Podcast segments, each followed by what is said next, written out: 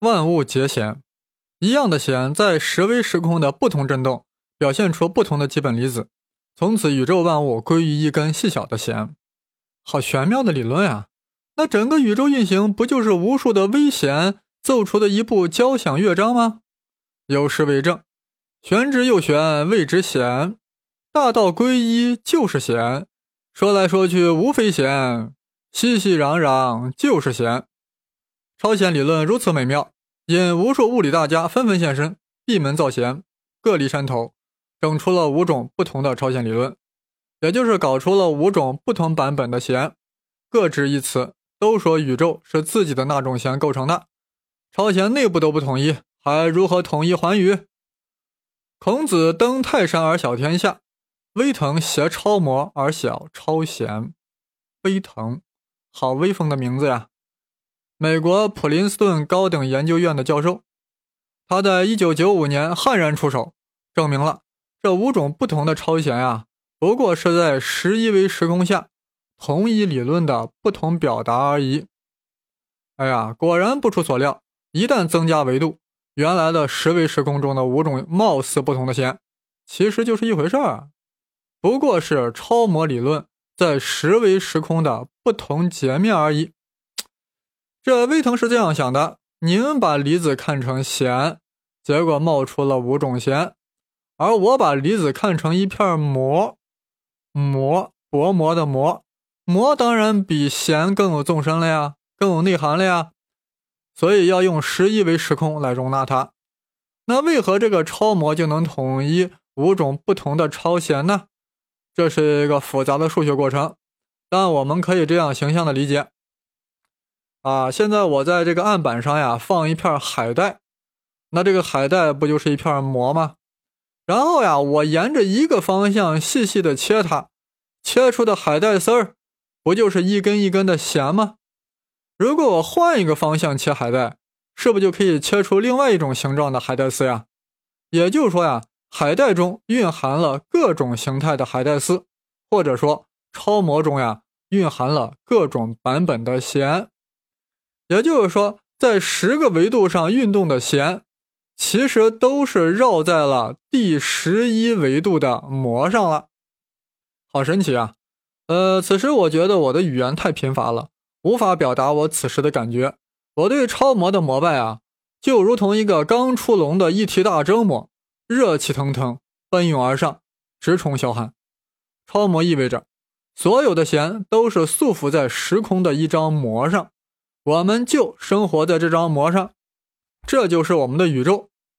但这张大膜不是平的，它经过了无数次的弯曲、卷曲，所以沿着膜要走很远的距离啊。其实很近，啥意思？这里要打个比方，拿一张长方形的纸啊，将一只蚂蚁呀放在一个短边，然后你在对边呀，也就是在另外一个短边沾一点糖水。那这个蚂蚁呀，就会沿着纸面向糖水那个边走去，路是不是还挺长的呀？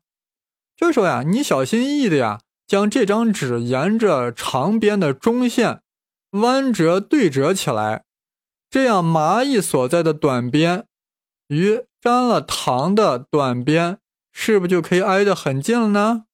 这时候呀，蚂蚁只要一跳，就可以到达。有糖水的那一边了，但这个蚂蚁不会，为什么呢？因为据说呀，这个蚂蚁是一个二维生命，对它来说只有前后左右，没有上下的概念。这上蹿下跳呀，就要突破二维的，进入第三维度的。但蚂蚁没有这个本事，虽然纸面已经弯曲，但它仍然会老老实实的沿着纸面走，所以它会觉得糖水离它挺远的，虽然这个糖。就在他的头上或脚下。回到我们的宇宙，很多天体啊，动辄就距离我们几十亿光年，真有那么远吗？如果从人类所在的四维时空来看，就是这么远。这是蚂蚁思维。但是呀，如果宇宙真的像超模理论所说，是一张卷曲了很多次一张大膜，那这些距离几十亿光年的天体啊，可能就是近在咫尺。那问题是？我们人类有没有可能超越我们的四维时空，利用十一维的时空直接穿越到遥远的天体呢？有，完全有可能，因为我们毕竟不是蚂蚁。想象一个红红的苹果，上面爬了两个虫子，都想到达苹果的另一面。其中一个呀，就沿着苹果的弧面爬过去了，而另一个不想走寻常路，再加上啊，他又是一个吃货，于是开始原地啃苹果，啃出了一个坑，钻进去再啃，这样就能吃出来一个洞。就如同人类打隧道一般，只要这个虫子坚持往前吃，最终也能到达苹果的另一面。这不就是虫洞吗？虫洞的名字呀，就是这样来的。那么我们的十亿维卷曲膜宇宙是不是也有虫洞呢？虫洞呀，在爱因斯坦引力方程中能够推导出来，这就不再多说了。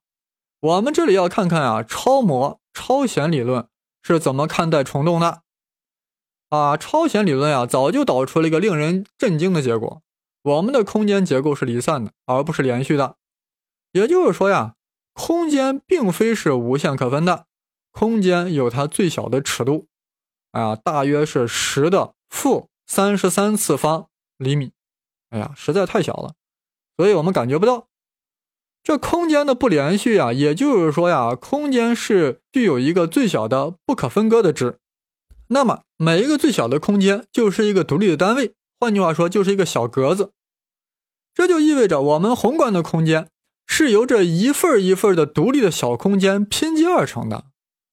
哎，大家想一想，既然是拼接而成的，这小空间之间拼接的地方就有缝隙啊。如果我们用高能量轰开这个裂缝，一个虫洞就出现了，穿越就可以实现了呀。几十亿光年距离天体，那一会儿就到达了呀！就好比秦岭终南山隧道开通了以后，就不用走盘山公路了，直接由隧道穿越而过，大大的节省了时间。隧道不就是现实版的虫洞吗？隧道不就是靠我们用炸药把它轰开的吗？超模理论呀，等于告诉我们，裂缝存在于我们空间的每一个角落，只要我们有足够的能量，我们就可以在任何一个地方凿开一个虫洞。换句话说，虫洞不只是存在于黑洞与白洞之间，当然了，轰开这个虫洞所需要的能量太大了，不是 TNT 炸药，甚至不是原子弹、氢弹所能做到的。我们人类啊，现在还没有这个本事。那以后呢？我对人类是很有信心的。想一想，人啥干不出来？既然我们的宇宙是一张大大的卷曲的膜，那为什么不可以有另外一张膜，另外一个宇宙？与我们的宇宙同时存在呢？这就是平行宇宙。哎呀，终于到平行宇宙了，估计有的听众都等得不耐烦了。从理论上来讲呀，平行宇宙是完全有可能存在的。但问题是我们为什么没有观测到？啊，这一点都不奇怪。按照这个超模理论呀，光子只能沿着膜旅行，而不能穿过两膜之间的空间。也就是说，我们宇宙这张大膜上的光呀，只能在我们自己的宇宙里转悠，它被这张膜完全束缚了。同样，另外一个宇宙的光也被它那张大膜束缚住了，所以两个宇宙之间的光信号呀没法交流。那我们当然就观测不到了。如果真要观测到另外一个平行宇宙的光泽的话，那反而说明超模理论错了。话说到这种程度呀，有人可能会有这种感觉。那要这样的话，平行宇宙就永远无法感知，岂不成了物理学家胡谝的了吗？那你爱咋说咋说呀，反正也不可能有任何感觉。是，如果要真要如此的话，平行宇宙就不是科学的研究范畴了，因为科学必须要基于可观测、可验证、可证伪的基础之上的。在我们的宇宙，有一个东西可以突破我们这张大膜，传递到另外一个宇宙。大家猜一猜，他是谁？你能猜到的，因为他是我们刚才谈论的一个主角。从黑洞到平行宇宙，好似从无底的深渊通往了万花筒般的多重世界。在这里，所有的常识底线都已崩溃。在这里，所有的物理学定律已经失效。在这里，任何事情都有可能发生。物理学家们。正在构建一个神奇玄奥的万物理论，正在织就一幅美轮美奂的宇宙画卷。培智 seven 正将它缓缓呈现，慢慢展开，展开。它就是我们千呼万唤使出来的引力子。引力子是不会限制在膜上的，它会渗透到整个空间。这就解释了引力为什么在四大力中作用距离最长，而力度却极小极小的道理。大家想一想呀，另外三种力啊，就电磁力、弱力、强力，自觉能力有限，就只能在我们这张膜上发挥作用呀，所以力度还挺强的。但引力子心怀远大，好高骛远，不甘心一生待在一个膜中，向往其他魔宇宙，四处乱窜，于是就发散了呀。一个本来挺强的力度，就这样被分散了。那么留在我们这个魔宇宙的力度就显得很小很小了。呃，大家还可以这样试着想一想呀，地球每时每刻呀都发送出很多很多的引力子，去作用于周围的其他物体，产生出吸引力的效果。但是这些引力子中的一部分呀，从我们所在的魔宇宙中跑了出去。去作用于其他魔宇宙去了，于是我们这个宇宙中的留下的引力子不就少了吗？有人已经反应过来了，那其他魔宇宙的生命就有可能探测到这些引力子了呀。是的，没错。于是有科学家在想呀，我们是不是也有可能感知其他平行宇宙对我们的万有引力？美国北卡州大学的霍顿教授对此进行了精心的理论构建。由此预测，我们的宇宙的背景辐射呀会有异常，这是因为其他平行宇宙的引力拖曳造成的。宇宙背景辐射，这里再给个注释啊，是它是一种充满了整个宇宙的辐射，是当年宇宙大爆炸所产生的残留辐射，就像一个炸弹爆炸后还会残留一些温度啊。理论和观测都说明。这个背景辐射呀，是均匀分布在整个宇宙不同方向的。但那个霍顿教授认为啊，如果有平行宇宙的存在，那么这个平行宇宙的引力会影响到这个背景辐射。这样的话，我们宇宙的背景辐射呀，必定会在某个部位受到影响，必然会出现异常，会出现不均匀的部位。这是霍顿的大胆预测，结果还被他给猜着了。天文学家在观测宇宙背景辐射时呀，果然发现了四个异常的地方，感觉是被其他宇宙好像摩擦过似的。这似乎说明我们的宇宙至少四次与其他平行宇宙发生了遭遇。其实啊，不是真的摩擦上了。如果要真那样的话，我们的宇宙早就爆炸了。是我们的宇宙的那四个部位啊，与其他宇宙靠的有点近，所以感觉到引力特别强。就好像被另外一个宇宙拖了一下，造成了四个异常的背景辐射区。这个发现当然让霍顿教授非常高兴了，他声称这就意味着平行宇宙的存在已经被证实了。但是呀，大多数科学家对此还是持观望态度。为什么呢？因为这个异常的背景辐射呀，也可以通过其他方式来解释，不一定非要是你平行宇宙造成的。比如说。一个人发烧了，我们能说他一定得埃博拉了吗？不能，他或许是 SARS 狂犬病，或许就是一个普通感冒，甚至不过是他看黑洞理论看得太过头，烧脑子了而已。平行宇宙的存在还需要更多的证据，那如何才能更好的验证呢？就是要不断的去构建这个理论，然后让这个理论产生更多的预测，从而会有更多的验证机会。就像相对论当年。如果只停留在光速不变的假设之上，爱因斯坦就只有招人讽刺挖苦的份儿了。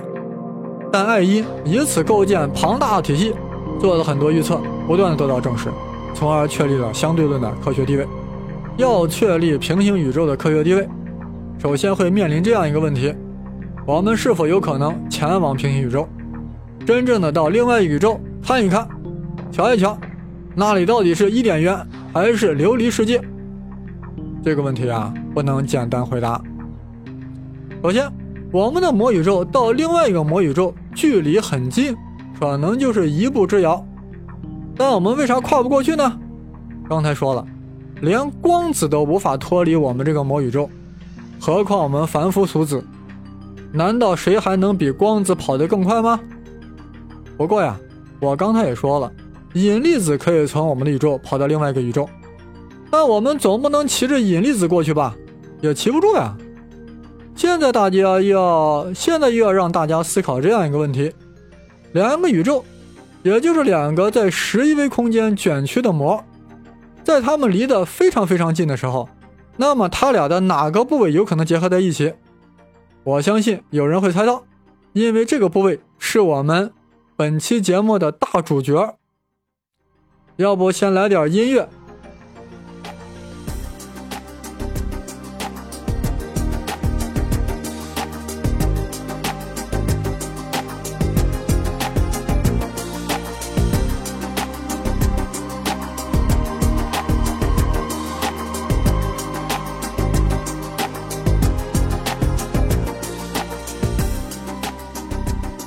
底是哪个部位呢？估计很多人猜到了，本期的大主角是谁？是黑洞啊！但这是为什么呢？两个魔宇宙之间只有引力子可以传递，或者说呀，相互之间只能感受万有引力。那么两个宇宙中万有引力最强的那个部位，就应该吸引的最强烈啊！大家都知道，吸引力最强是哪个部位？当然是黑洞啊。两个宇宙的黑洞就这样互相对接了。此时，你脑子里面有没有画面感？虚空中有两大块薄膜偶然相遇了，于是，一块薄膜上的黑洞洞与另外一块上的黑洞洞迅速的相吸结合在了一起。两个黑洞之间对接的桥梁是啥？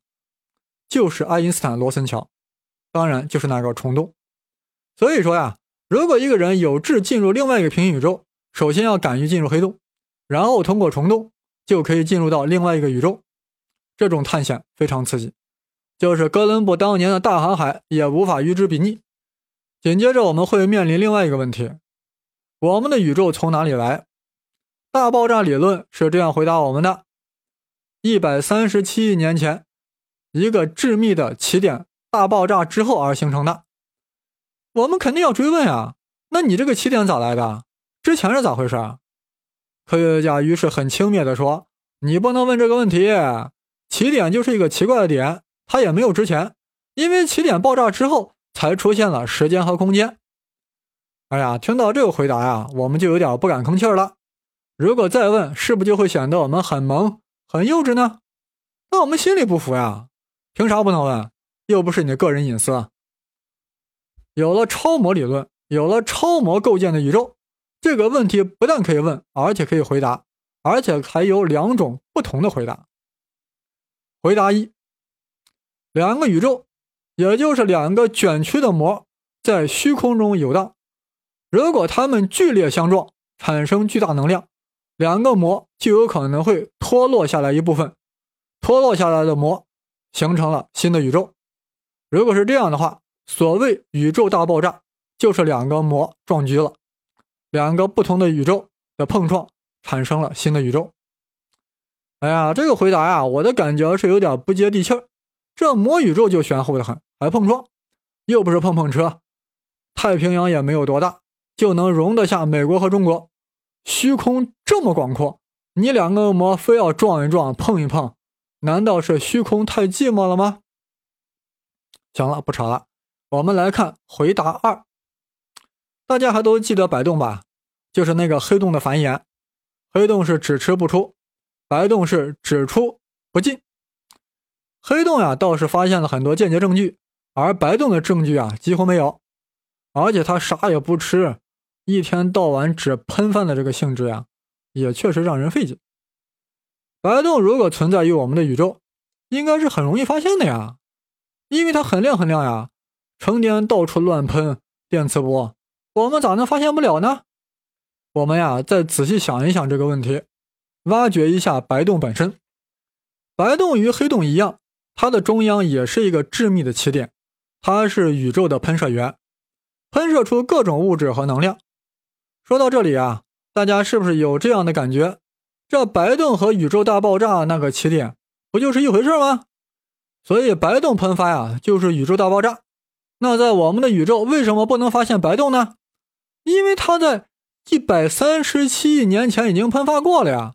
我们现在宇宙就是曾经的一个白洞喷发出来的结果。那白洞喷发出来物质从哪里来呢？我们前面说过呀，是黑洞输送给它的。黑洞与白洞之间有个管道，就是虫洞。黑洞吞噬下各种物质，经过虫洞输送给了白洞，然后白洞呀负责喷发。这样的话呀，黑洞和白洞呀就会成对出现。黑洞负责在我们的宇宙吞噬各种营养，而白洞在另一侧喷出另外一个宇宙。哎呀，太壮观了，太神奇了！我觉得我的语言太贫乏了，不知道该怎么样去形容。科幻小说哪里能和现代物理相媲美？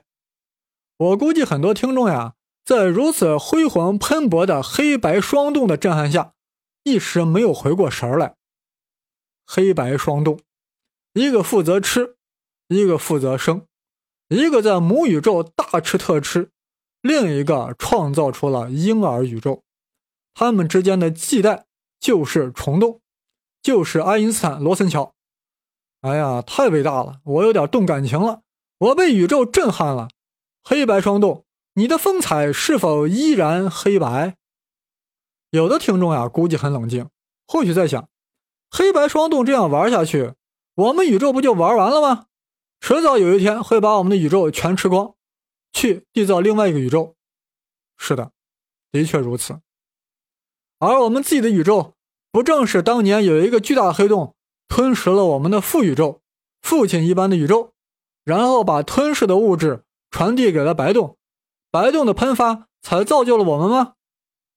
现在我们的宇宙呀，也不得不面对我们的父宇宙同样的问题，迟早是要被黑洞吃光的。那我们的文明如何维持？只能前往另一个宇宙，怎么去穿越虫洞？虫洞不是那么好穿越的。首先，我们要敢于进入黑洞，然后找到这个虫洞。虫洞有个特点，一旦遇到正能量的物质呀，就会关闭。所以要维持虫洞的开放，我们还要携带大量负能量的物质。负能量，能量还能是负的？但我估计现在很多人呀已经麻木了。你胡先生经常提到的奇奇怪怪的概念多了去了，我们还在乎你再增加一个吗？你说负能量就负能量呗。起码这个词儿我们听着还挺耳熟，啊！但我呀，在这里还是要解释一下，我是很严谨的嘛。按照经典物理的看法，能量最小就是零呀，真空中的能量就是零嘛，哪里还有什么负能量呢？但这是经典物理的看法。